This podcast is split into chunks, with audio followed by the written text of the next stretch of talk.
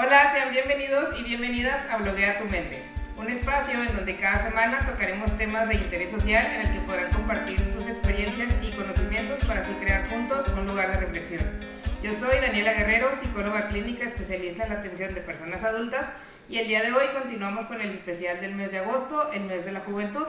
Antes de comenzar les envío un gran saludo, me da muchísimo gusto poder compartir con ustedes una semana más. Asimismo les recuerdo y les invito que se den una vuelta por el programa. Hemos tocado temas muy interesantes como el feminismo, diversidad sexual, relaciones, etc. Nos han acompañado, perdón, personas invitadas increíbles con quienes a través de una relajada plática nos llenan de su conocimiento y además pues no olviden de seguirnos y darnos, y darnos like, es gratis. Y bueno, el día de hoy pues no se queda atrás, tenemos un invitado de lujo. Tengo que aceptar que sí estoy un poco nerviosa. este, pues bueno, que a través de la disciplina, de la constancia y por qué no mencionarlo, pues también del talento, logró de formar pues parte de varios equipos tanto a nivel nacional como los aceleros de Monclova o los algodoneros Unión Laguna, con quienes juega actualmente, y también pues a nivel internacional como los caribes de, ahí sí te voy a pedir que me ayudes, Anzuategui, Anzuategui este, en Venezuela, o los Seattle, eh, los Seattle Miners, eh, pues posicionándose también como el tercer mejor pitcher de la Liga Mexicana de Béisbol. Este, estoy hablando del lanzador de los algodoneros de Unión Laguna, Rafael Pineda, bienvenido, te agradezco muchísimo el que hayas aceptado esta entrevista, que yo sé que a pesar de el poco tiempo que tienes disponible ahorita, porque estamos a unos minutos de empezar De el empezar, partido. sí. ¿Cómo estás? Muy bien, muy bien. Muchísimas gracias de, de invitarme para darme oportunidades aquí de, de- de aprender, de expresarnos y, y- y simplemente tener un buen tiempo. Pues. Eh, muchísimas gracias y un fuerte saludo, un fuerte abrazo a todos los que están escuchando aquí. Muchísimas gracias por tenerme. No, mu- muchísimas gracias a ti. Y como te decía, ¿no? Antes ya platicamos un poquito. eh, va de un poquito sobre este papel que juega la juventud hoy en día en lo que son, pues, el deporte en general, ¿no? Hemos visto incluso aquí, tanto con ustedes como Unión Laguna, como en la NFL, como en el básquetbol, como en cualquier deporte que cada vez pues contratan o los jugosos cheques se los llevan entre más jóvenes, ¿no? Que a lo mejor años atrás pues tildaba más la experiencia, si era más grande es como es más bueno, ¿no? Tiene más experiencia Sí. y ahora al contrario, sabemos gente firmando de 19 años, eh, y que claro que nada quita la experiencia, pero Sí. que al final de cuentas se está tomando como un poquito de más partido, ¿no? Como de Sí, más... se- bueno, se está revolucionando, diría yo, el, el talento de, de todos los deportes. Se ve en grandes ligas, se ve que eh, el- la edad, de- el averaje en edad en grandes ligas está bajando, creo que todos los años. Cuando yo, estaba, cuando yo venía subiendo y, y estaba buscando llegar a grandes ligas, yo creo que el- era normal llegar a 10 26, 27 años. Ahora se ve muchos muchachos de 22, 23 años jugando en grandes ligas. Y me imagino que es así en todos los deportes. Hay una, un una revolución de, de talento, de, de mentalidad, de, de ciencia también que está ayudando bastante en cómo, en cómo seleccionar, en, en cómo dar contratos a los peloteros, a los atletas. Y e- es algo increíble, es algo de, que desafortunadamente eh, no tengo 15 años para yo poder tomar ventaja de, de esas cosas y, y poder mejorar más rápido también. Pero se está viendo mucho eso, que, que ya la experiencia eh, no es todo, pues, no es, no es todo, tener, hay que tener talento también y se, se está dando la oportunidad al muchacho de, de 20, 22 años. Que supongo que también tiene que ver con, con esta parte, a veces, como decías tú, no revolucionar, Ajá. porque pues alguien tuvo que empezar a contratar gente sí. más joven, ¿no? Como Sí. apostarle a esa parte. Ajá. Y ya después se dieron cuenta como de los resultados que están dando, ¿no? Como dices, no, no quita lo importante que es tener experiencia, pero qué importante también el dar oportunidad a la gente más joven. Ajá, no, y, y ese es del lado, del lado del, del deporte. eh. También hay otro lado de que es el negocio. Así es. Y cuando hay experiencia, ah, el bolsillo está un poquito más hondo, tú sabes. Pero cuando no hay experiencia, que uno está tomando un riesgo en un chamaco, un chamaquito que, que tiene 20 años, 22 años, también hay, este, hay menos riesgo pues de la organización que tiene tomar en, invertir en el pelotero, en el, en el deportista, eh, que con alguien que ya tiene eh, un resumen prácticamente lleno, tú sabes. Pero, pero le da más chance a los jóvenes. Entonces es, eh, yo creo que hay ganancia en, o sea, en, los dos lados. Creo que hay ganancia con, con los dueños, con, con, la oficina, con, con las oficinas de, los, de las organizaciones y también a los chamaquitos que no tienen que esperar como antes, 5 o 6 años para debutar y, poder jugar su deporte. Sí, creo que es algo muy importante lo que estás diciendo, ¿no? Este, ahora sí como que el ganar, ganar, que hasta cierto punto se puede llegar. Y hablamos ahorita del deporte y no me quiero desviar mucho, pero incluso cuando hablamos de un trabajo en general, ¿no? O sea, un recién egresado es como que, ah, no, sales de, tu carrera y luego ya te piden 30 años de experiencia. Exacto. Pues si no me dan la oportunidad, cero, ajá. ¿cómo los voy a tener? Exactamente, exactamente. Entonces, se, se toma un, un gerente, un, un, gerente deportivo, eh, técnicos bien inteligentes que pueden tomar una decisión eh, balanceada, un riesgo balanceado. Eh, eso se trata mucho, es muy importante también eso porque hay, hay diferentes organizaciones que solo ven, por ejemplo, la edad, como estamos hablando, y la experiencia. Y hay otras eh, organizaciones que sí tienen una mentalidad diferente, que es tomar más riesgo, puede ser. Eh, hay que tener un buen balance y, gracias a Dios que aquí en Unión Laguna nuestro gerente jugó pelota, nuestro gerente hizo una carrera en el deporte jugando. Entonces él, él entiende lo que es... Eh, lo que es la parte mental del juego, lo que es lo, o sea, lo físico del juego, lo espiritual, el balance que se ocupa en, la casa de uno, con sus papás, con sus esposas, con sus hijos, con sus novias. Eh, él entiende que todas esas cosas influyen mucho, bastante al día a día jugar el deporte de béisbol. Eh, sí es un, deporte que requiere mucho talento físico, pero más mentalmente. Eh, uno se está preparando prácticamente para fallar 7, 8 veces, de, de 10, 7, 8 veces entonces, no creo que haya otro trabajo en este mundo que, que te puedan pagar bastante dinero para uno fallar de 10, 8 veces. Eh, pero también la forma que uno maneja eh, las victorias y también las pérdidas es bastante eh, importante. Y para mí por eso es muy especial que, que Chip, el Francisco que está aquí con nosotros, nuestro gerente, tiene ventaja sobre muchos otros que están en su misma posición que él. Pues. Ah, también muchos de los, nuestros técnicos, muchos de los que están en la oficina también jugaron. Entonces es muy fácil para ellos comunicarse con nosotros y entendernos sobre todo. Porque a veces uno se comunica, a veces uno dice la cosa como es, pero al final del día, el que no ha tomado o el que no ha tenido esa experiencia realmente no sabe, eh, no entiende, puede escuchar, pero quizás no entienda lo que uno está sintiendo, sea bueno, sea malo, sea neutral pero no lo entiende porque no ha pasado por ahí. Solamente ve el papel y hace decisiones con los números de papel, no cosa que negocio Ajá, exacto, exactamente, exactamente. Entonces, sí hay equipos que son así que si no me bate 300, 320, no puedes jugar aquí, o no puedes jugar esa posición, o no puedes jugar de 6, 5 juegos a la semana. Ah, pero hay otro que entiende que hay malas rachas y también en cualquier momento esa mala racha se puede encender y convertirse en una buena una racha buenísima como lo nosotros lo hemos visto aquí en otro equipo. Claro. Ajá. Entonces, bueno, eh, ya hablamos también un poquito como de estas... sí, nos fuimos por ahí. Eh, vicios, por así decirlo, digo, es algo también muy importante que mencionar. Pero también me gustaría, pues, conocer más a Rafael. O sea, y tengo... Es, la verdad es que es nueva esta pregunta, pero ya la bauticé como la pregunta del podcast. Venga. Porque al final de cuentas, pues soy psicóloga, discúlpenme amigos, pero tengo que. Entonces, eh, ¿quién es Rafael Emilio Pineda? Rafael Emilio Pineda, ¿quién? Él es, él es hijo de pastores.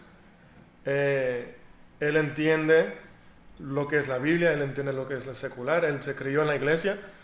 Eh, es esposo de Cecilia y papá de Rafael Julián, Gabriel Emilio y Nicolás Adriel. Eh, yo soy un tipo muy apasionado por, por mi carrera y mi familia. Eh, lo más importante para mí es ser ejemplo a mis hijos, tú sabes, como mi papá fue ejemplo para mí. Y y al final del día, pues, el, la misma meta todos los días, ser lo mejor que uno puede el día de hoy, ser mi mejor. Este, tengo la oración aquí tatuada en mi hombro y simplemente le doy gracias a Dios por la oportunidad de ser grande y darme las herramientas para poder usar, o sea, para usarlos y yo poder ser grande. Eh, no le pido a Dios que, que, me ayude, no le pido a Dios nada, realmente solamente le, doy gracias por las herramientas que me ha dado y, y la, la, oportunidad de yo usar esa herramienta para ser grande. Eh, sea pichando un inning, sea llevando a mi familia a hacer una compra de la semana, porque eso también es algo especial, que uno pueda llegar y, y, llegar a una Soriano, llegar a un HIV, llegar a donde sea, una carnicería, y proveer por una, la familia de uno. Tú sabes, para mí eso es algo, cada vez que nosotros vamos, yo me siento orgulloso porque lo estoy haciendo por mi familia, tú sabes. Eh, y, y, y, eso prácticamente un tipo muy simple, un tipo que le encanta música y que le encanta deporte y pasar tiempo con su familia. Eh, eso, eso, es, eso es mi mundo. Béisbol, familia. Qué padre, y escuchándote creo que, que, me llegó así como inmediatamente la palabra como éxito, ¿no? Usualmente el éxito lo relacionamos con que si eres famoso, que si te pagan mucho, o sea, como esta sí, parte, ¿no? Sí, cosas, cosas tan, no sé, en, inglés la palabra es tangible, en español, ¿no? O sea, cosas físicos, cosas eh, materiales, materiales, que, es, que está bien también, eso está muy bien. Eh, pero también hay que tener metas y poder cumplir en cosas que no es tanto, tanto físico, en mi opinión. Claro, y ahorita también mencionabas a tu padre. Estuve leyendo pues un poquito sobre ti y veo que también vienes de una familia de, pues, de beisbolistas. De beisbolistas, sí. Eh, ¿Cómo nació tu pasión por este deporte? No sé, realmente no sé. Mi papá me cuenta que cuando yo tenía dos años, nosotros vivíamos en una casa de un piso y, y yo tenía dos años y que yo agarraba una bola de plástico y que lo zumbaba para arriba de la casa y esperaba que la bola cayera para yo agarrarla pues, de aire. Eh, yo me recuerdo haciendo esas cosas de 5 o 6 años, yo me recuerdo yendo para el parque, eh, había una escuela, una escuela ahí, y yo me llevaba una pelota de golf y me paraba de un lado, por ejemplo, esta es la pared, me paraba de un lado, tiraba la bola de golf al medio de la pared y corría a cogerlo al el ángulo. Entonces eso era y, yo trataba de hacer eso, me llevaba unos conitos y trataba de tirar la bola arriba del conito, y, o sea, para medir la distancia y el ángulo de, del rebote. Y todos los días yo me recuerdo que trataba de, de, tener más ángulo para que la bola rebotara más para el otro lado. Y, así me pasaba todo el día. Eh, mi papá jugó, eh, mi papá jugó y, mis tíos jugaron, mis primos jugaron. Eh, nunca, nunca he sentido, nunca sentí que, que, había una presión de jugar, sino yo en lo personal, eh, siempre, y, y, no creo que se lo ha dicho nadie, o sea, nunca ha pasado la pregunta, pero mi, o sea, yo siempre he tratado de competir con mi papá, de ser mejor que mi papá. Eh, y no sé si estoy ganando o no, pero, pero eso siempre ha sido mi, mi, mi lo que me empuja, lo que me, lo que me mantiene en, no sé cómo le digan, en, en, el carril bueno, pues. Ajá. Eh, siempre he competido con mi papá, siempre, yo digo, porque yo nací en Estados Unidos, y obvio mi papá es de República Dominicana, y, yo he tenido muchos más recursos que mi papá tuvo, eh, estando en Estados Unidos, en escuelas, universidades, oportunidades. Eh, y como quiera, mi papá me ha ganado en muchas de las cosas que, que, yo siento que yo compito con él. No sé si yo escojo esas cosas subconscientemente porque sé que tengo que eh, mejorar, o, o, simplemente si es en todo que me ha ganado él. Pero es el motivo que yo, o sea, con mis hijos, tengo que ser, mi papá es así conmigo, mi papá. Eh, mi papá es así con, con, mi mamá, yo con mi esposa, tengo que, lo que sea. eh, pero yo quizás sea un, algo subconsciente, pero eh, mi papá siempre me ha apoyado y, cuando había un tiempo que no quería jugar béisbol, no quería saber de béisbol, no quería nada con béisbol. Y me apoyó también ahí y yo creo que más o menos en esa edad, como de 13, 14, yo comencé a, no, si mi papá llegó a Grande Liga, yo tengo que llegar a Grande Liga y ser mejor que él en Grande Liga. Ah, y yo creo que ahí nació mi, mi, mi mi sueño, mi pasión, no sé, de, de béisbol, eh, viendo a mi papá y, y regresando a República Dominicana todos los años, todos mis primos, mis tíos y así, eh, es lo que siempre ha estado ahí para nosotros el béisbol. Es como esta, pues casi casi tradición, ¿no? Prácticamente, Familiar, o sea. sí, sí, sí, prá- prácticamente sí. Y afortunadamente a los hijos míos también les gusta. Eh, ellos no saben lo difícil que es mejorar, no entienden eso todavía. El hijo más grande que tengo sí, sí entiende eso y lo frustra mucho. O sea, se frustra bastante cuando lo traigo aquí al, al estadio o vamos a practicar en cualquier parque. Pero ellos van entendiendo también que las cosas no son fáciles y, y, y ta- y- y da oportunidad de, de poder, eh, mira, este rolling es como la vida, mira, este fly es como la vida en este aspecto, este, ese turno que cogiste, que saliste out, es como un examen, o sea, da oportunidades de nosotros poder comunicarnos y, y aprender juntos también y, y poder crecer un poquito por ese momento. Y también cómo va creciendo la familia en cuanto al deporte, ¿no? Ujú. O sea, ahorita que te escuchaba, la verdad es que yo soy más de deportes de contacto. Ajá. Yo practiqué taekwondo muchos años y de hecho pues mi papá que está allá atrás, este, él también, o sea, cuando es como, ah, pues un deporte que tiene que practicar, pues es como de, ah, pues taekwondo yo ya lo practiqué, mi papá también es súper fan del béisbol, Ajá. entonces, este, ¿cómo va como también esta parte de ir alineando la familia, no? O sea, Sí. no en el sentido de obligación, sino como de, sabemos que la cultura del deporte es buena o nos ha, o nos ha como ayudado en cuanto a la disciplina, Eh, porque ajá, al final de cuentas, pues todos los deportes traen disciplina, traen sí, esfuerzo, sí. sea cual sea, ¿no? A lo mejor unos lo tenemos como mucho de, ah, las artes marciales como muy disciplinadas, Ajá. pero al final de cuentas todos los deportes No, y, necesitan, y es obligado, Ajá. obligado para poder mejorar algo, o sea, aunque sea algo mínimo, tiene que tener disciplina para poder cumplir con esas cosas.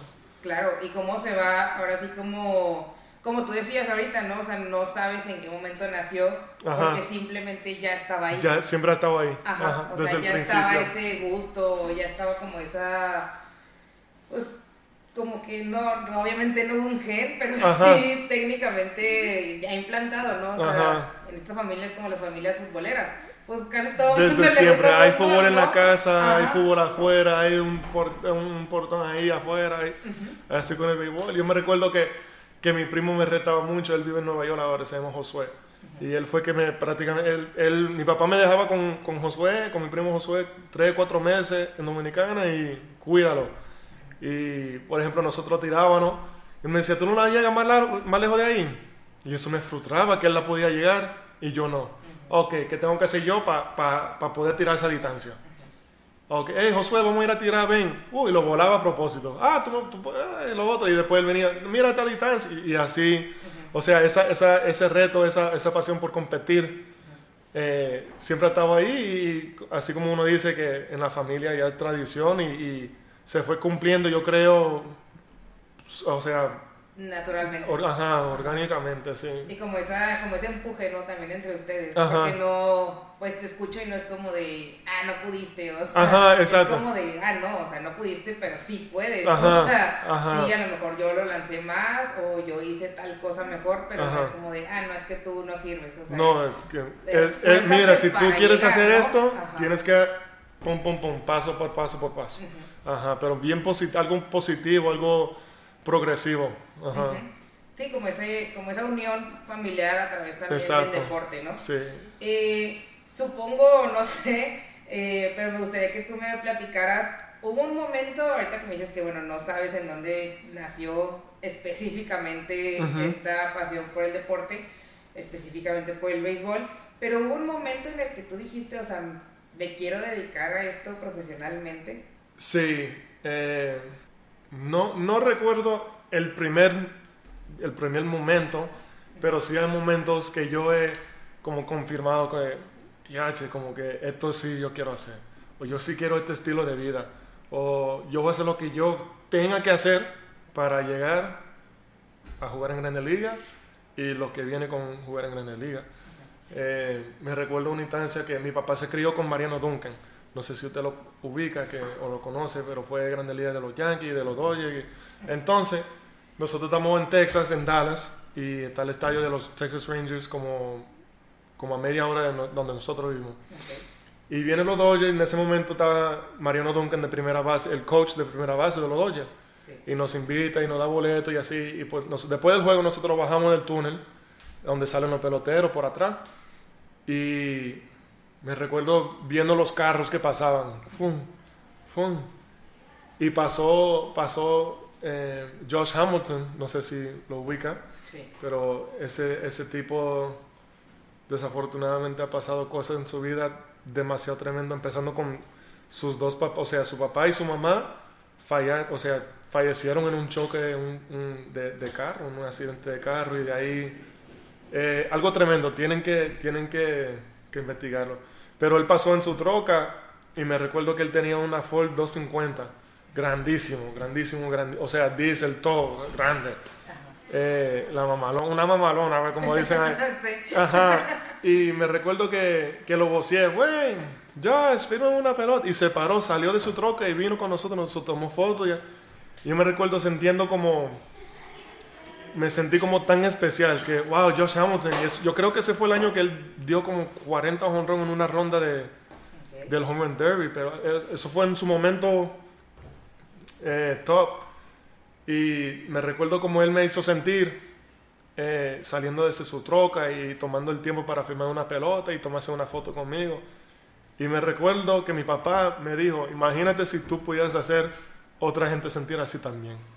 Y eso fue algo que me impactó tremendamente. Entonces, nosotros llegamos al hotel de donde se están quedando la gente y yo estaba por arriba, tú sabes, o sea, estaba contentísimo con mi pelota y con mi foto. Y después veo a Rafael Furcal, un soleto dominicano también, eh, que él estaba en otra ciudad y él tenía un Mercedes-Benz en ese estado, en Texas, o sea, en otra ciudad, sí. Yo me recuerdo que se montó, no sé si era alquilado, prestado, o si era de él, no sé.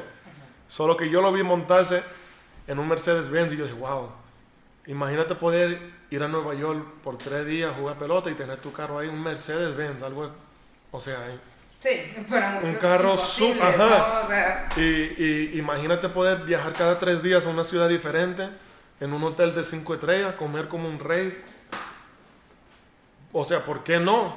¿Qué tengo que hacer yo para llegar a ese, a ese momento?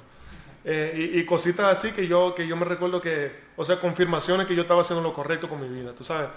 Eh, oportunidades para mi familia, oportunidades para mi, mi, mi, esposa, mis hijos, mi papá. O sea, ¿por qué no quisiera hacer eso? ¿Por qué no quisiera ser grande? Eh, no se cumplió, o sea, no se ha cumplido, pues. Eh, pero yo creo que es algo que, que mantiene el enfoque, de, o sea, de, las prioridades de uno, lo mantiene ahí en vez de estar perdido día a día, como hay mucha gente que están así, que se levantan y los vamos a ver qué pasa hoy. No, eh, tener, un, tener un plan, tener una meta del día y poder cumplir esa cosa para poder, bueno, uno nunca sabe, quizás en un año, en seis meses, en dos meses, en diez años, uno nunca sabe, pero uno ya sabe de lo que está buscando. Y no solamente para uno, pero sino para los que están en su, en su mundo también. Y digo, tengo que decirlo, eres uno de los más queridos aquí en la laguna. no, y eso, eso, eso es increíble, o sea, eso es increíble, o sea, el amor que, que, me han brindado. Eh, no, yo en lo personal no siento que, que, lo merezco, honestamente. Yo me sorprendo todos los días, eh, me sorprendo especialmente en este año que no ha sido muy fácil para mí, eh, eh, en mi familia y así, el, el deporte, el mi papá siempre me dice, disfruta el día bueno porque el día malo te está esperando en la esquina. y, había muchas esquinas para mí este año, pero, o sea, el, amor que me han brindado aquí, no sé cómo lo me ha ganado, no sé, no sé por qué yo, pero estoy muy agradecido y, y he tratado de, de demostrar ese mismo amor hacia la afición y la gente de aquí de Torreón también. Sobre todo con el trabajo, ¿no? O sea, con esta... Se lo merecen, se lo merecen. O sea, si nosotros ganamos, ellos ganan, tú sabes. Sí. Eh, si nos está yendo mal a nosotros, le está yendo mal a ellos. O sea, somos una familia. Yo, yo sí creo en la familia guinda, yo sí creo en la sangre guinda. Yo sí creo que, que nosotros causamos emoción. Claro. Eh, que es lo más importante. O sea, nadie quiere estar con alguien que o alrededor de alguien, o, gastar dinero para ir a ver a alguien que no causa emoción. Entonces, siento que se les debo una buena emoción, o sea, no, no que vengan aquí a enojarse y, y, todo eso, sino, o sea, responder con, me están brindando ese amor, ok, mira, esto es lo que estoy haciendo con eso, esto es lo que estoy intentando con ese amor. Y, y lo que mencionas, ¿no? Cómo se hace exactamente esa familia, ese equipo de, pues yo apoyo, tú apoyas, todo el mundo se vuelve así que el mismo objetivo, ¿no?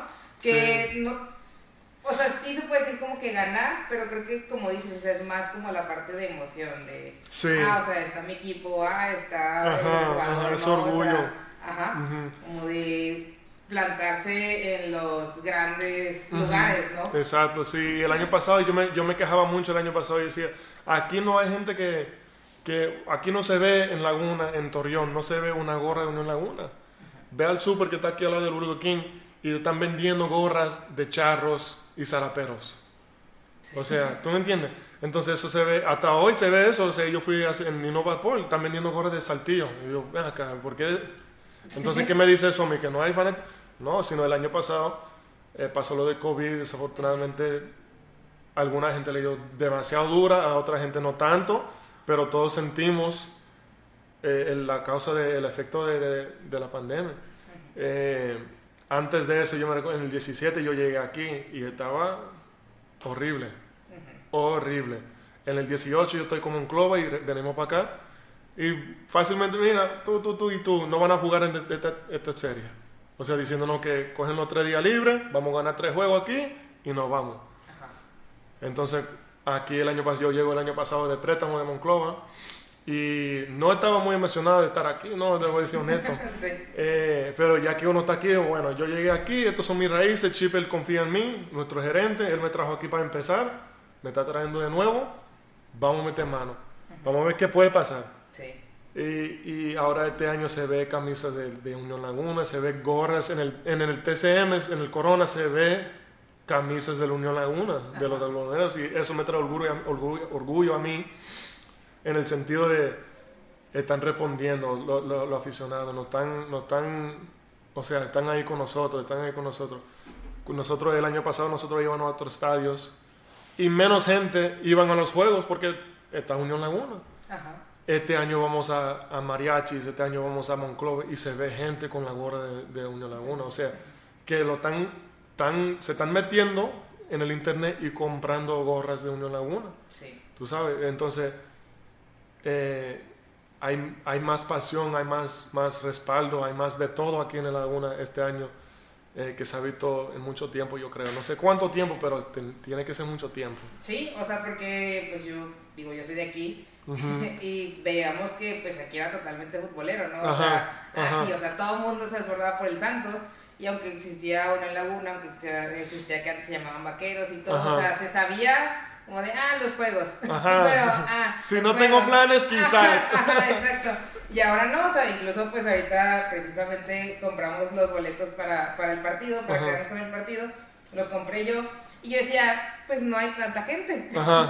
y o sea, está llenísimo. Está full, o sea, realmente sí, está compré full. los que encontré, no los que escogí. Sí. no, yo creo, el, la otra, el lunes tuvimos una, una cena y Memo nos contó una estadística que yo creo que en el 19 estaban llegando un promedio de 1500 personas por juego. O sea, y estamos hablando de una temporada completa, o sea, el promedio que a veces había mucho menos de 1000, a veces habían 2000, un promedio de 1500. Eh, el año pasado había un promedio de, de 4 y pico, 4000, casi 5000, y este año de, 5, de 6500. O sea. muchísimo, exponencial. Ajá, ajá, o sea, y, y estamos hablando de 3 años.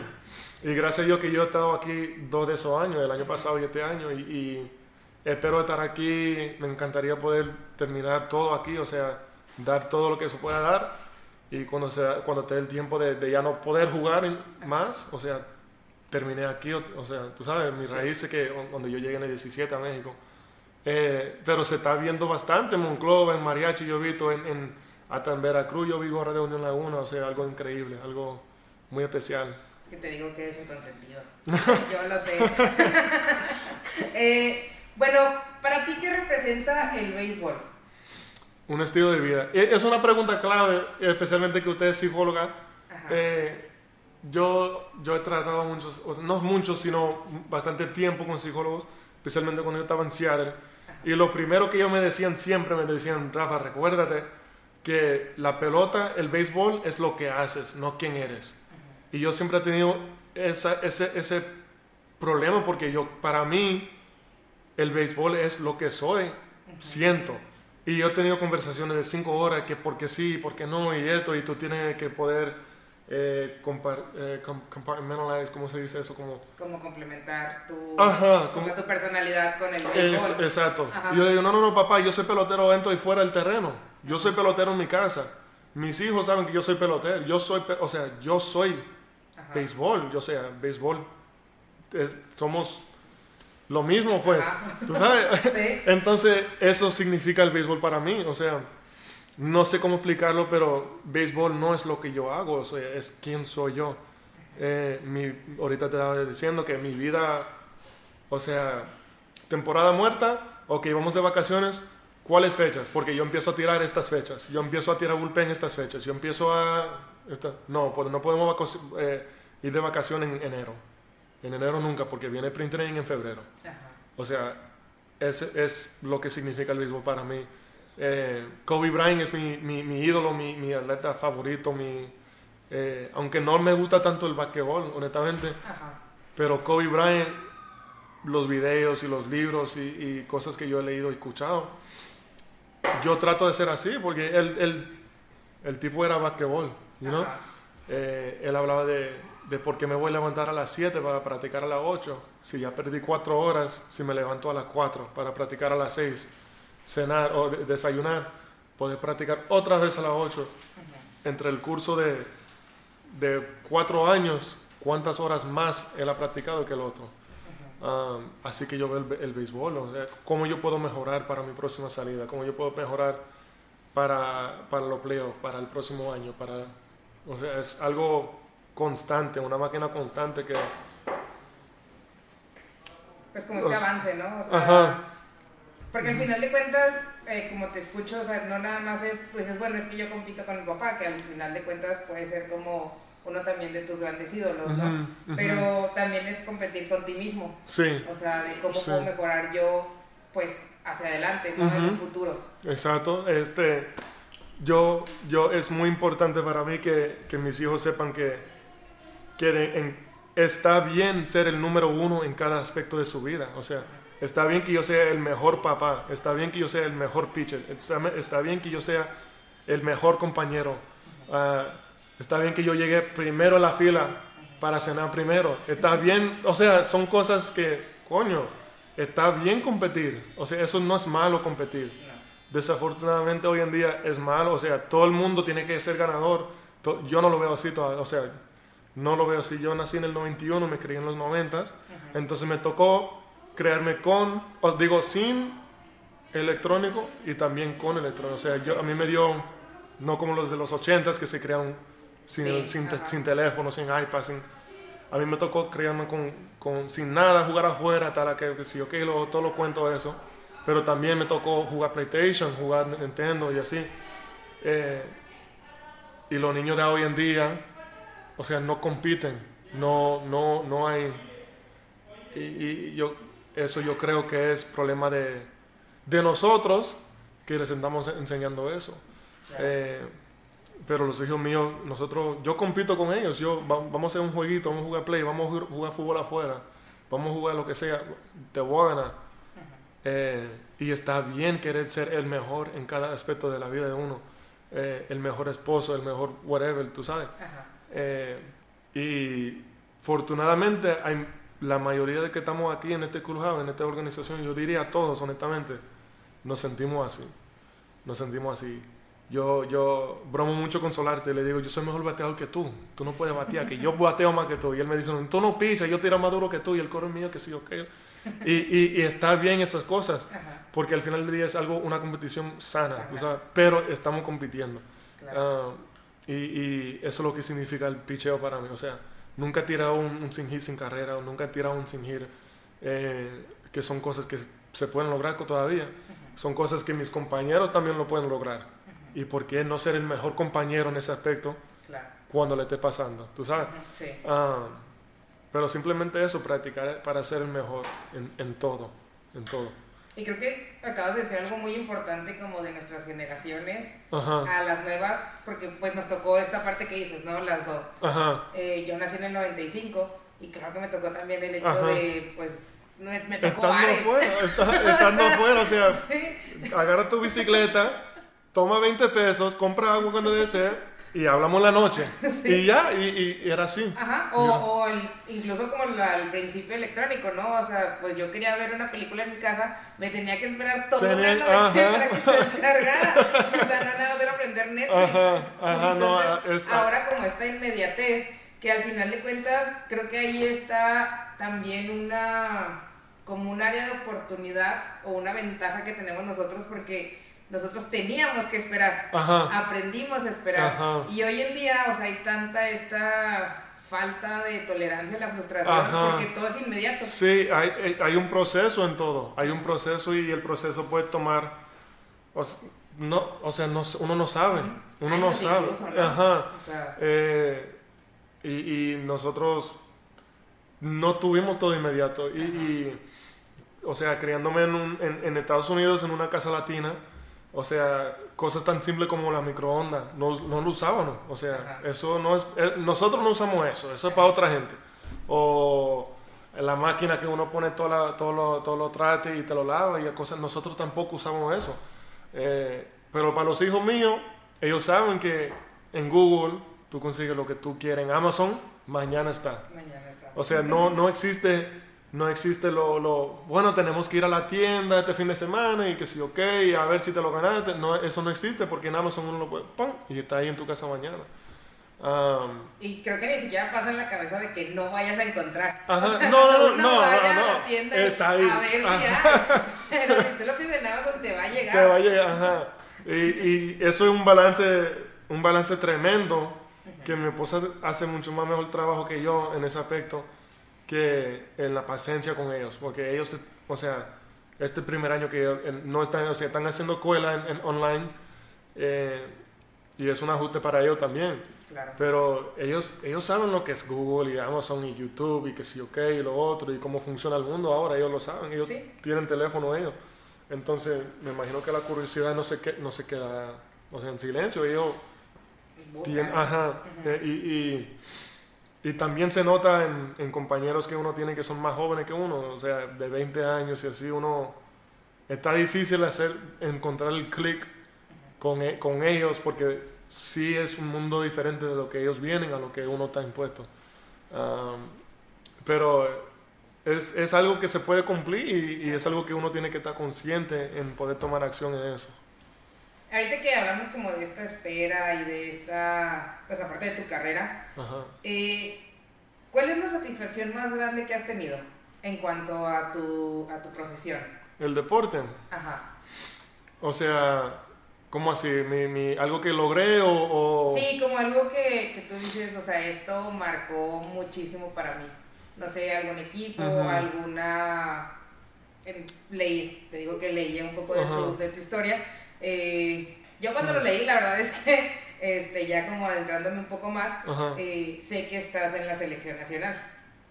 El año pasado sí, Ajá. ajá, sí me invitaron. No sé, no sé lo que pasará este año o, o el, el- el año que viene en el clásico. Ujú. Le estoy rogando a Dios que me dé fuerza para yo meter mano aquí y que tengan buenos números a ver si me, si me llevan. Sí. Ese, eh, me encantaría poder representar a México. Eh, me encantaría poder representar a República Dominicana. Ujú. O Estados Unidos, no, no tanto Estados Unidos, sino Dominicana o México. Eh, honestamente, es algo... Eso sería la respuesta si Dios quiere que cumple. Eh, Pero dime, dime, disculpa que te... No, sí, o sea, de hecho, pues de eso va, o sea, ¿cuál ha sido, pues hasta el momento, como esta satisfacción, pues más grande eh, que has tenido durante, pues en los años, ¿no? Ajá. Bueno, yo te diría mi, primer, mi primera salida en, en la universidad. Eh, fue algo demasiado emocional. Cuando yo llegué a, a- a la universidad, eh, tenía yo 18 años, era yo propetazo, o sea, gracias a Dios que, que, o sea, yo me creí en el mundo de béisbol. O sea, eso era algo Que toma, tenía. ah, te- tenía, o sea, si no, me, si, si no tengo talento en el béisbol en ese momento, ¿qué yo he hecho con mi vida? Ajá, ¿Tú sabes? sí. O sea, entonces yo llego a la universidad y me operan el brazo. Yo tengo un 28%, un 28% para, de regresar y poder tirar una bola, no pichar, sino tirar. Sí. Tenía 28% y, y- y duré yo dos años, eh, dos, dos años eh, recuperándome, haciendo rehab, doctores, esto, lo otro. En esos dos años tengo a mi primer hijo, este- siendo estudiante en la universidad, y no estoy pichando todavía, porque estoy lesionado. Eh, llegamos al 2012, mi primera salida contra la Universidad de Illinois, Chicago. Y llegué al sexto sin hit. Y no me di cuenta hasta que... Tú sabes que los pitchers, los abridores de- normalmente pichan de frente. Cuando hay gente en base, pichan de lado. Sí. Entonces estoy de frente, pum, le doy a un muchacho en la oreja, le partí la oreja. Lo, sí, tú- lo, lo mandaron al hospital y de todo. Sí, le, le metí claro. una reta ahí en el, en el o sea, ahí, ahí, en el oído. En la oreja, disculpa. Le metí, o sea, ¡pam! Pasa la ambulancia, esto, lo otro, pum, Pineda en el juego todavía. Y cuando estoy pichando, le agar- agarro mi, mi, mi seña y chequeo el corredor. pum, y saco el pie, o sea, quito el pie ahí y volteo y para ver la pizarra y veo el 1 abajo de hits y me sorprendía y digo, wow, no, yo estaba, oh, digo, digo, había un 0, Sí. no hay hits. Yo hago así, veo el primera base y yo digo, yo pri- coño, se me fue el, el sin hit sin carrera, el juego perfecto se me fue ahí, pero no, no me han dado hit. Entonces yo ahora estoy, me doy cuenta que a veces uno no se da cuenta hasta... Sí, no. Menos cuando estás como ahí. Ajá, en compitiendo, jugando, ajá. Entonces me di cuenta ahí y saco mi cero ahí, no me dieron hit y salgo, boom, pasa llego al octavo y no me han dado hit todavía y ese fue el, único y, y me dieron hit, me sacaron del juego y eso fue algo tremendo porque duré yo dos años sin pichar, dos años sin poder competir, dos años sin saber si iba a jugar pelota, dos años sin saber si tenía que dejar la escuela y el deporte para mantener a mi hijo y mi, mi novia al momento, o sea, mi esposa. Sí. Eh, o sea, dos años de emociones increíbles. Una bajada, una. O sea, fue algo mandado de Dios, yo digo, porque eh, es humilla cualquiera. Si uno es humilde, o lo humilla más. Si uno está agradecido, lo entierra. Eh, pasar momentos así. Y eso fue mi mamá. Mi mamá cuando yo me gradué de la high school, de la, del, ¿cómo, se le, cómo le? Del bachillerato. Sí, bachillerato. Cuando me Epa. gradué, eh, ella ya llevaba como seis años, cinco años peleando con el cáncer. No se sabía si ella iba a llegar a, a ver a ver un juego mío en la universidad, si, si el cáncer, la gravedad del cáncer, no se sabe. O sea, todas estas cosas están pasando a la misma vez. Eh, y para mí eso fue súper especial. Eh, no solamente poder tirar una bola otra vez, no solamente pichar competitivamente, no solamente mantener la beca que me dieron, eh, pero sino poder ir, competir y sacar buenos resultados. Y eso fue un año tremendo. Eh, el 2012 fue eso. Eh, y el otro momento súper especial fue mi- la primera vez que me invitaron a entrenamiento de Grande Liga. Eh, me recuerdo que yo iba saliendo del desayuno. eh, nosotros corríamos, los pitchers corrían como a las 7 de la mañana. Y después entrábamos y a las 8 y media empezaba la práctica. Entonces nos daban una hora para desayunar. Y me recuerdo que iba saliendo del comedor y el pitching coach de Grandes Ligas entró. Y tú sabes cómo son los, los muchachos, que oh, te están buscando, eh, oh, y te buscan. Y uno, yo nunca había, ni había llegado a pensar en entrenamiento de Grandes Ligas. Y me dice, hey, Pineda, ven acá. Digo, Dime. Y me dice, ¿cómo te sientes hoy? "Ah, pues yo me siento eléctrico hoy, me siento bien. Me está pre- aunque yo me sienta como Sí. cualquier cosa. Yo voy a decir que yo estoy bien porque no es todos los días que uno habla con el pitching con Grande Liga. Claro. Me dice, ¿tú puedes tirar un inning hoy? ¿Tú vas a tirar un inning hoy? Digo, yo puedo tirar hasta dos innings hoy. Me dice, está bien. Y me hace así, o sea, me apunta, me señala para pa, pa el, pa el, pa el clubhouse de Grande Liga. Ajá. Y le, yo le digo, ¿para dónde? Pa- o sea, ¿para dónde? ¿Para dónde voy? O sea, ¿dónde lo voy a tirar? No, tú estás en el juego de Grande Liga hoy. Ay, qué padre. Y me- me- se me metió, no sé qué se me metió ahí, un, un escalofrío pero caliente. O sea, normalmente... Y, y me quedé así y me puse nervioso y estoy así. Y estoy ahí, estoy sentado y, y empecé a orar y le dije, ojalá que yo no piche hoy, que yo no estoy preparado para este momento. Me sentí, o sea, pensando y así, la duda, la duda. No sé, o sea, ellos vieron algo en mí, me están invitando, deberían ver, pero no estoy seguro. no. En- resulta que no piché ese día, no sé si me vieron la cara de miedoso, no sé, no sé. Sí. Pero al próximo día sí me invitaron otra vez. Y ahí, el segundo día, ahí yo me sentí orgulloso. Digo, ¿me van a pichar hoy o no? Le dije así al pitch. Al sí, tú has pichado hoy. Vamos. Y eso fue algo, o sea, eso fue como un, no sé, como, como se cerró un libro y se abrió otro libro. Así como una etapa cerrada y otra abierta. Y, y, y fue algo increíble, fue algo increíble. Sí, porque el, el día anterior yo llegué y no, ni, ni, ni, ni a los niños le firmé bola ni nada. Estaba cagado, estaba cagado. Ajá. Pero el próximo día sí me sentí bien orgulloso, me sentí que yo que, que pertenecía en ese grupo, tú sabes. Eh, y, y ese fue el otro momento súper, súper increíble. Súper Y increíble. como esa motivación, ¿no? O sea, al final de cuentas, sea, a lo mejor sí en el primer día, claro que esto, ah, caray. Ajá, espérate, espérate, no, me, estoy mal, me duele el brazo. pero, pero como ya en, en el siguiente es como de, o sea, Ok. no, o sea, sí puedo, sí, es- o sea, si me están diciendo es por algo. Ah, exactamente, exactamente. Y eh, eso fue lo que me dijo alguien que estaba ahí conmigo. Hey, te ves nervioso, tú no eres así. Me dice, hey, ponte para lo tuyo, que es una oportunidad. Tú has trabajado toda tu vida para este momento. Y ahora lo vas a desperdiciar porque estás nervioso hoy. O sea, no, no ah, como que no, como que no tiene sentido. Trabajar toda la vida para algo, te lo, te lo ponen ahí y no lo quieres. Claro. Ajá, y eso, es- eso hizo como un clic mentalmente para mí. eh, poder ir y competir a un nivel libre, no, no asustado, con miedo, con lo que sea, sino para Y ganar. como entra como ese momento de no puedo, estoy chiquito.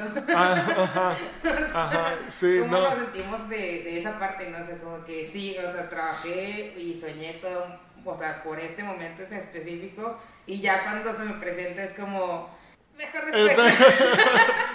Márcame mañana, mejor. estoy, estoy enfermo. eh.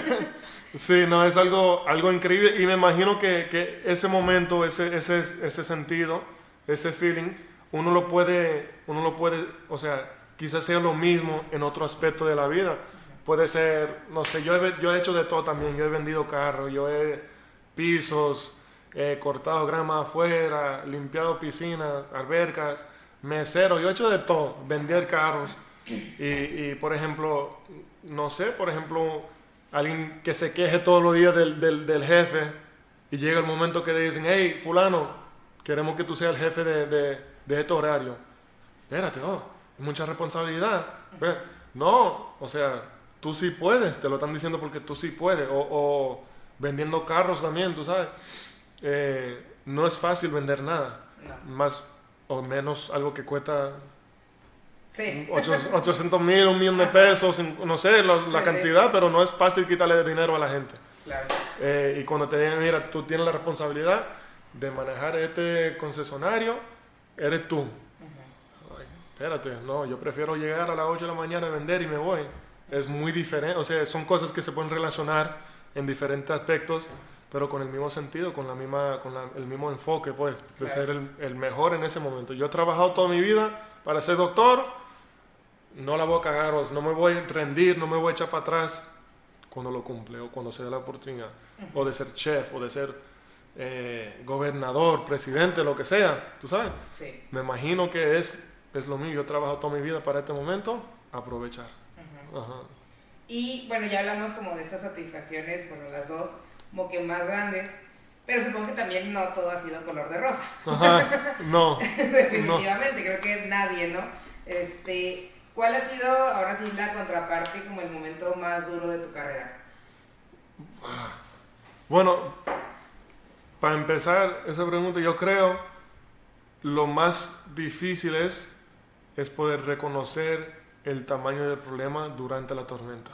¿Sí me entiendes? Sí. Yo creo que, que uno está pasando por una tormenta y cualquier cosa mínima puede pasar y se nos está acabando el mundo. Sí. Eh, eso, eso es lo primero, se poder reconocer, o sea, qué realmente está pasando.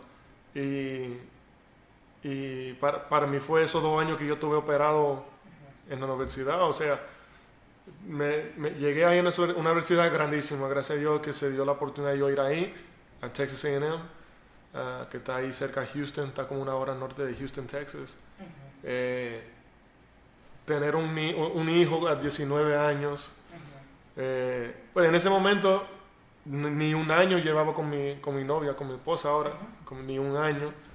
Estamos viviendo a cuatro horas, yo estoy en la universidad, ella está por acá. Ella viene, viene a visitar los fines de semana, o sea, tenemos 19 años. Estoy estudiando, no soy bueno con los estudios, me tengo que, tengo que entregarme completamente para aprender una cosa mínima. Eh, me lesiono, ¡pum! me operan. Mira, para que tú sepas, en marzo, yo me recuerdo, en marzo 2010, me dieron un bolazo aquí en la cara. Y me operan la nariz y la cara. Me metieron no sé qué plato y lo otro, y tornillo y lo. Eso fue en marzo. En mayo me operan el hombro. 2010. O sea, dos. Así, pam, pam. Y Y, súper grandes las dos. ajá, y recién nacido un niño. Ajá. Y yo, nunca, yo, yo me creí hijo único. Mi hermano vive en Nueva York. Yo me crié solo. Ahora tengo que vivir no con una muchacha, sino con un niño también. Y estoy estudiando todavía. Y estoy atrasado porque mi, mi, mi operación, mis dos operaciones. Y viene el verano y, y tengo que seguir ahí solo. Entonces yo me quedo ahí solo, ellos se regresan y regresan ellos cuando empieza el próximo año. Y, y en enero no hago el equipo porque no estoy ready. Me, me, me quedo con mi beca, gracias a Dios. No sé cómo pasó eso, pero me quedo con mi beca. Eh, picho, duro dos semanas atropiado. Tiro una bola, duro un mes atropiado. Y así va, pum, pam, pum, pam. Y, y fue algo, o sea, era un hoyo para mí en el momento que yo dije, no, se acabó todo aquí. Porque estaba atrasado en mis estudios, estoy peleando todos los días con, con mi novia. Tengo un bebé ahora, tenemos un bebé yo ahora. Y las emociones que pasa con una mujer después de, durante y después de, de un embarazo, que son que hay que educar a los hombres en eso, hay que educar a los hombres mucho más en eso, porque yo tengo tres niños y todavía no sé cómo tratar, cómo manejarme en esa situación. Hay que educar a los hombres en ese aspecto. Yo, gracias a Dios, tengo la oportunidad de educar a los hijos míos, porque no es fácil, no es fácil estar embarazada, obviamente. Eh, y después lo que viene, lo que, la- la- lo que afecta el cuerpo, las hormonas y todo. Entonces estoy pasando ese momento con mi novia y, y todos los días mala noticia en el terreno, en, en- en el estadio, todos los días mala noticia con mis profesores. Entonces todo me está yendo mal y, y- y do- dos años así. Y Pues no fue una racha pequeña. no, dos años, como uno dice, comiendo mierda y todos los días, todos los días, pon en la cara, en la cara, en la cara. Pero uno aguantando y, y recordando que no, quizá un día yo me compré un Mercedes-Benz con un cheque de eso de Grande Liga. Quizá un día yo me compré una casa para que este niño esté tranquilo en esa casa, una finca para que... Entonces, son cosas que uno tiene que realizar. Pero e- eso fue el momento más grande, o sea, más difícil en mi carrera, eh, en lo personal también. Ajá. Pero qué padre como, o sea, o sea, ahorita lo pienso, claro que no fue padre vivirlo, no digo eso, pero, eh, o sea, era un momento de que aprendías y reaprendías, porque también, o sea, aprendías el hecho de, pues, no solamente estar viviendo con tu novia y con tu hijo, ¿no? O sea, tengo que aprender a qué se hace Ajá. viviendo con mi novia con mi hijo. Exacto. Y por ejemplo, en cuanto a las lesiones, eh, pues uno también reaprende, ¿no? O sea, uno reaprende en cuanto a su cuerpo. ¿Por qué? Porque Sí. se tiene que, ahora sí que, como tengo que empezar a mover el brazo, tengo que hacerlo de la manera correcta, si quiero quedar bien, o sea, como pasar muchos momentos Ajá. de este aprendizaje nuevo. Y de lo otro que a lo mejor se nos hace como que súper fácil, o sea, Sí. tú sabías pichar, tú Ajá. sabías jugar, Sí. pero tenías que volver a aprender. No, y eso fue muy frustrante también. Y Ajá. eso fue de- porque yo llegué a la universidad tirando una bola 96 millas por hora, con 18 años. Y tengo la operación, pasan dos años, y ahora no paso de 88 millas. Entonces no es lo mismo tirar una recta por el medio a 96 que tirar una recta por el medio 88. 88 te la sacan de 10 veces, de 10 picheos te la sacan 8 veces. Picheo ahí por el medio. Entonces, ok, ahora tengo que aprender diferentes picheos. Ahora tengo que aprender diferentes secuencias. Ahora tengo que aprender diferentes tunneling. Ahora tengo que aprender. O sea, ajá. Y, ok, pasaron dos años. Estoy listo, estoy ready. Picheo, pan. A la pared. Pan, doble. Pan. Coño. Y ahora viene esa parte también, tú sabes, de, de poder empezar. o sea, uno ya tenía idea de cómo pichar, pero con, el, con la herramienta que uno tenía antes. Ahora, por ejemplo, tú me das un, una herramienta de 1910, no es lo mismo tener, construir lo que es ahora. Entonces, eso fue otra etapa de, bueno, yo soy malo ahora, yo no puedo pichar ahora, no puedo sacar ahora, no puedo poner un cero ahí, eh, no puedo poder ayudar al equipo. ¿Qué tengo que hacer ahora para sacar un cero en un inning? Y también pasar por ese proceso también, que, que fue otra, no fue otra cosa, pero lo bueno es que yo había pasado dos años sin poder tirar. Por lo menos tengo la oportunidad de, de, de poder menear la cosa como yo puedo sacar a ahora. Ajá. Ajá. Y, y, enfocarte, ¿no? Ajá. Un poco. Sí. Muy bien. Eh, tú te creaste, ahora sí como para un poquito ir más o menos cerrando, ya con el tema un poco más de juventud, que agradezco muchísimo que me hayas compartido también como estos momentos, que no solamente es profesional, ¿no? Es también conocerte más. Hay veces en los que pues a cualquier persona eh, como que lo vemos inalcanzable, a ti o a alguna persona así como a cualquier otro deportista famoso o así, y ya cuando empezamos como a ver esta, ahora sí como que esta historia detrás es como pues tenemos muchas similitudes, ¿no? O sea, no, no, solamente es como esta persona súper exitosa que hace todo bien y que tiene una vida perfecta, ¿no? Ellos están brillando la luz, pero cuando, cuando no hay luz, uno nunca sabe, uno nunca sabe lo que está pasando. Y al final de cuentas, pues eso, la afición tampoco es algo que vemos, o sea... Ajá. Ajá, no, se ven los éxitos, ¿no? Eh, Pero no es, los fracasos. Y, y, uno como deportista también, yo soy fan de, de, de artistas, yo soy fan de, de, diferentes deportes, yo soy fan... Entonces uno también, o sea, no, antes del juego hay, ellos tienen una vida, sea, después del juego hay una vida, sí, ellos se dedican a esto, uno practica horas y horas y horas, y, pero al final del día uno llega y tiene emoción, uno llega y está cansado, uno llega y, y lo que sea es lo mismo, lo mismo, completamente igual a cualquier persona, a cualquier vecino, a cualquier... Es, uno pasa como deportista, eh, que a mí me toca ser deportista y también fan. O sea, yo entiendo, por ejemplo, no sé, cualquier pelotero puede tener un excelente día, pero también puede pasar dos semanas sin dar un hit, o, sin meter un gol, o si, si tener 20 puntos y lo que sea. Sí, claro. Eh, y, y, mucha de la gente, no, ya, ya está acabado, ya está viejo, ya no, no.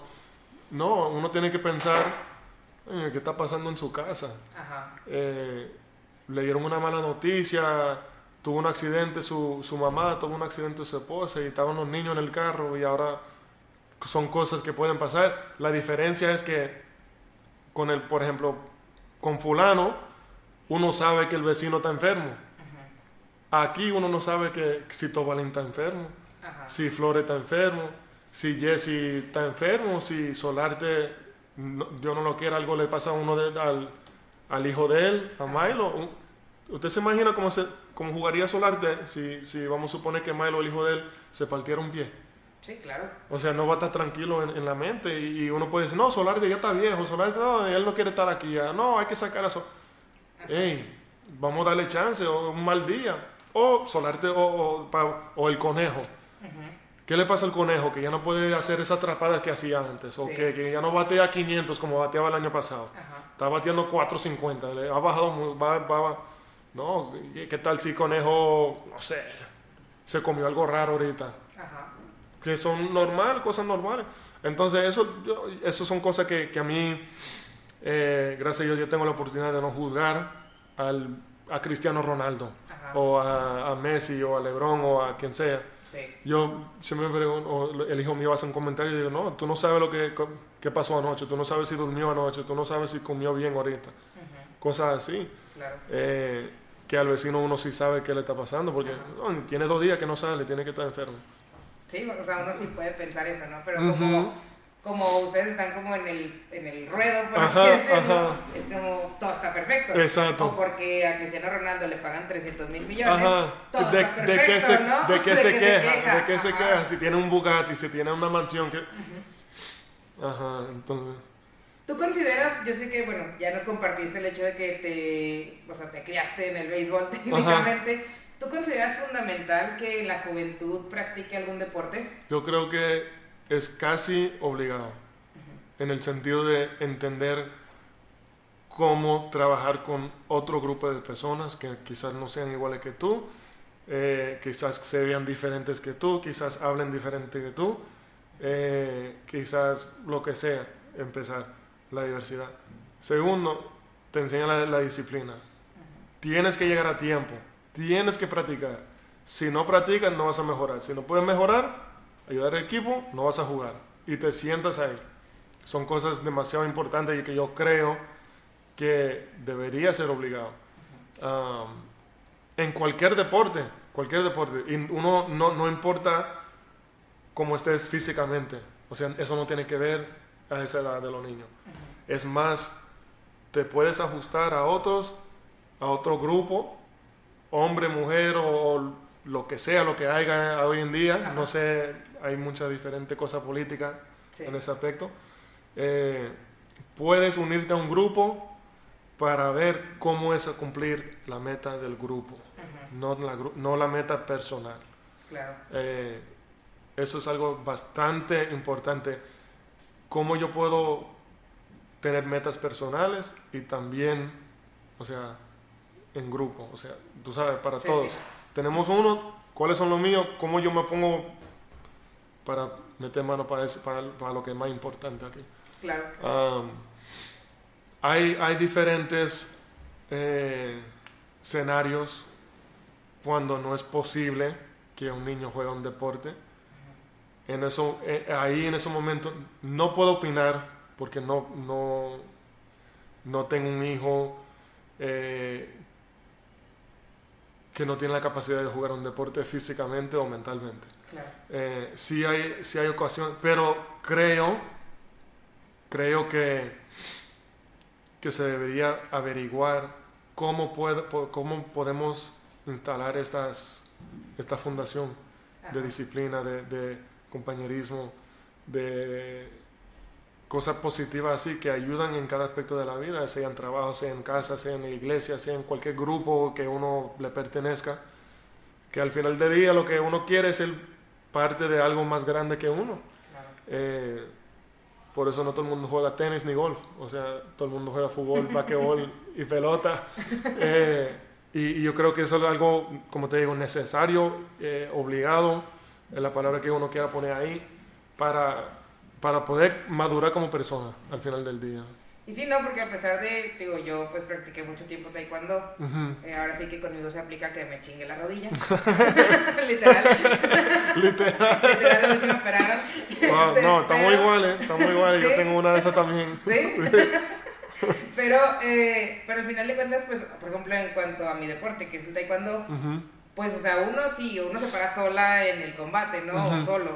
Y eres tú contra la otra persona. Y aunque está esta parte individual, como dices, siempre está el equipo. ¿Por qué? Porque en un torneo, en una competición, Son puntos. califican al equipo. Ajá. O sea, entonces como esta unión, que a lo mejor sí, mi parte es individual, o sea, pues yo no trabajo directamente con un equipo como por ejemplo tú, ¿no? O sea, que tienen que estar como muy complementados. O sea, que se ve que Ujú. tienen que estar muy contem- No, y, aunque, ¿no? aunque el béisbol es demasiado, o sea, en béisbol tú no te puedes esconder, en fútbol tú te puedes esconder, Ajá, en fútbol hay ayuda, ajá. tú sabes, en béisbol no hay nada de No, eso. también es una parte como tú, como persona, o sea, tu posición lo tienes que hacer tú Es, ajá, y se acabó. yo tengo que ejecutar este picheo para poder sacar un, un, un, un- un resultado positivo para mi equipo. O sea, voy tú y yo, tú y yo, tú y yo, tú y yo, todo el, todo el juego, uno y uno.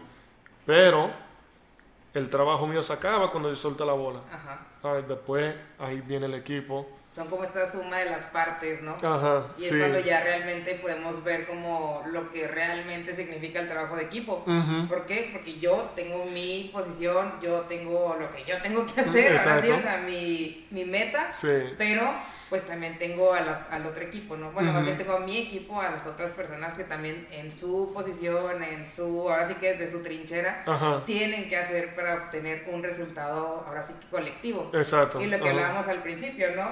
Tanto ustedes como equipo, o sea, tú individual, ustedes como equipo, y que al final de cuentas, pues el equipo no nada más son los que están ahí en el campo, sino que también, pues todos atrás, los coaches, Sí. nutriólogos, o sea, Todo, todo el mundo, psicólogo, atrás. todo el mundo. Ajá. Todo el mundo. Y la afición. Y la O sea, afición. al final de cuentas es como este gran equipo que Ajá. se tiene que formar para eso, ¿no? Para, para llegar al, al objetivo, al resultado.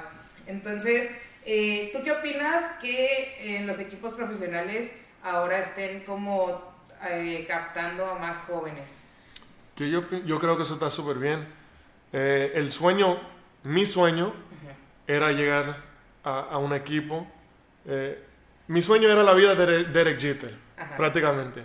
Durar 20 años en Grande Liga con el mismo equipo, ser una parte fundamental de ese equipo. Eh, no tanto ser capitán, eh, a mí no me importa eso, yo no quiero... Todo el mundo aquí es grande. Ajá. Pero si no, s- estar en, el mismo, en el mismo equipo, bien o mal, siempre. Derek y Kobe Bryant, no son muchos que tienen esa, esa, ese orgullo, diría yo. Para mí es un orgullo. Eh, entonces, si tú contratas a un muchacho de 20 años, ahí está ese, ese muchacho, te puede jugar 20 años, te puede jugar 15 años, se integra con la afición, se integra con la, con la ciudad, eh, con el equipo. La cultura se envasa en ese muchacho, o sea, ¿qué cultura quieres? ¿Quieres una cultura whatever? ¿Quieres una cultura ganadora? ¿Quieres una cultura eh, hagan lo que quieran mientras ganamos? O sea, ¿qué es lo que realmente quieres en, en- tu organización? como cultura, que eso va siendo lo más importante prácticamente en, en cada fase de, de, día a día. Entonces, eso es, está excelente que, que suban un muchacho de 19 años, de 18 años, de 22 años, que dure 10, 15, 20 años. Y eso es increíble. Eso es, o sea, mira los Yankees. Ajá. Los Yankees son tradición. Sí. ¿Por qué? Porque ha estado Derek Jeter, Jorge, Jorge Posada y Mariana Rivera. Desde siempre. Andy Pérez. Desde siempre. El que llega aquí se integra a nosotros o se va. Sí. Y también se vio, se vio muchos choques, se vio diferentes peloteros que llegaban y, y no sé, para afuera de una vez. ¿Por qué? Porque están manteniendo esa cultura, esa mentalidad ganadora, pues, Sí. todos los días. Y empezando con fulano, empezando con ese, empezando con... eh, y es algo, para mí es un sueño. Me encantaría poder jugar con, con los mismos compañeros siempre. Um, ag- agregar pedazos, agregar pedazos, eh, pero poder representar solo un equipo con lo que el- uno se siente enamorado con la ciudad, enamorado con la afición, enamorado con la camiseta eh, y, y ganar. O sea, no solamente esas cosas bonitas, pero sino ganar. claro. O sea, Que ¿cuán-. ¿cuántos campeonatos? ¿Cuánto, esa, esa sería la pregunta. O sea, o sea, si usted y yo somos compañeros hoy en los próximos 10 años, ¿cuántos vamos a ganar? ¿Cuatro? Vamos a poner, si cuando ganemos cuatro, vamos por quinto. Cuando Claro. ganemos el quinto, ojalá que nos falte dos años para ganar el sexto todavía. Claro. Y así, y, y yo creo que poder, contratando a alguien joven, te da esa oportunidad. Y también como este mensaje que dan los equipos, ¿no? O sea, como, pues si yo veo a una persona mayor, por así decirlo, y no que mayores, mayores, ¿verdad? Sino como, pues yo no me siento identificada, digo, y de aquí a que entre, Ajá, exacto. ni para qué. Ajá, ajá, o sea, dos, tres años y se fue. Ajá. Y, y se ve eso mucho en México, en esta liga, en la Liga Mexicana de Béisbol. Se ve peloteros, no sé, con 8 o 10 diferentes equipos en una carrera. Eh, en- se, ve, se ve peloteros en 3, 4 diferentes equipos en un mismo año. Ajá. Y eso no está fácil eso, no está fácil llegar y, y, y, ok, eh, me voy a integrar a este equipo ahora y voy a buscar mi lugar en el equipo, voy a buscar mi lugar en el terreno, voy a jugar bien. Eh, hacerlo otra vez y hacerlo, o sea, no es fácil, no son fáciles esas cosas. Eh, pero yo, yo, creo que sería algo especial. Eh, por ejemplo, eh, Chris Robinson, cuántos años duró él en, en, Monterrey, Murillo, cuántos años duró. Y, y, eso fue algo que ellos ganaban y ganaban y ganaban. Eso es algo que me da envidia. no, no se me dio esa oportunidad. Eh, sabrá Dios lo que puede pasar en 10 años, en 5 años, en 2 años. Eh, pero es algo que yo siempre, eh, peloteros así que, que, van a estar ahí, que van en la buena y en la mala. Y, se, se, da la oportunidad de ver eso con peloteros muy jóvenes. Muy bien. Y bueno, ya para, para cerrar, eh, ¿qué mensaje le darías tú a la juventud hoy en día? Y bueno, en general a las personas que nos están escuchando, ¿no? que, bueno, hay, hay, un dicho que me gusta mucho. Por ejemplo, cuando uno está enojado, cuando yo estoy enojado, mi esposa me dice, oye, eso, eso va, a tener importancia en 10 en, minutos, va a tener importancia en 10 días, va a tener importancia. Entonces, tomar decisiones en basado no solamente a ti, pero sino a los que te rodean y cómo va a afectar.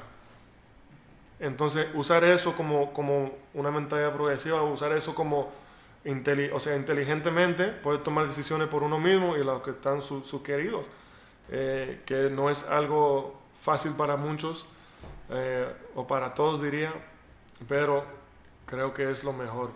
Eh, y yo, yo en lo personal lo he aprendido, como te digo, con mi familia, porque yo me creí hijo único. O sea, para mí todo era, o sea, no tenía que ver el lapicero, eso es mío. Todo lo que está aquí es mío. Entonces yo he tenido que aprender cómo tomar decisiones que no solamente me afectan a mí, pero sino a los que están rodeados a mí también, y eso ayuda a ser mejor persona. Ah, eso y ser el mejor, ser el mejor. Muy bien. Pues por mi parte sería pues todo. Te agradezco, la verdad es que muchísimo el tiempo. A ti, Yo muchas disfruté muchísimo esta pues esta plática porque eso fue. Sí. Este, me encantó y te agradezco mucho el poderte conocer más. Eh, que te hayas abierto también de esa forma, pues ahora sí que con toda la gente. Sí, sí. Este, porque como decías en un principio, ¿no? A veces no hay como a lo mejor estos espacios de poder explayar tanto. Y el hecho de que lo hayas hecho, o sea, representa mucho para mí. Muchísimas gracias. No, gracias Estaba a ti. un poco nerviosa, pero creo que todo fluyó pues muy, muy bueno. Súper, súper, este, sí. Ya estamos también ya unos minutos de empezar el juego. Así que eh, sé que tal vez ahorita no, no juegas, pero pues te deseo muchísimo éxito siempre. Gracias. Y de todas formas, pues este espacio siempre va a estar abierto para ti. Muchas gracias. Cualquier cosa que yo pueda ayudar, estamos dispuestos. Muchísimas gracias. ¿Es algo más que quieras agregar? Los amo a toditos. Muchísimas gracias. Hola amigos y amigas, me acabo de dar cuenta ahorita que estoy editando que no grabé la despedida, pero muchísimas gracias por llegar hasta aquí. Espero que hayan disfrutado este episodio tanto como yo lo hice. La verdad es que agradezco muchísimo a Algodoneros en Laguna, así como a Rafael por pues permitirnos esta experiencia. Si les gusta el contenido que estamos haciendo o les gustó esta entrevista, por favor háganoslo saber en nuestras redes sociales, vayan y síganos. Nos encuentran en Facebook como Bloga tu Mente, en Instagram como BTM-Psico al alcance. Así también nos encuentran en TikTok y en Kuwait. De todas formas, todas mis redes sociales, los enlaces los voy a poner en la descripción y también les voy a dejar los enlaces tanto de Algodoneros de una Laguna como de Rafael Pineda. Por si no los han seguido, vayan, los sigan y pues que estén al pendiente de su trabajo. También ustedes háganos saber sus comentarios, experiencias y recomendaciones sobre los temas que les gustaría que habláramos. Nos vemos la próxima semana. Adiós.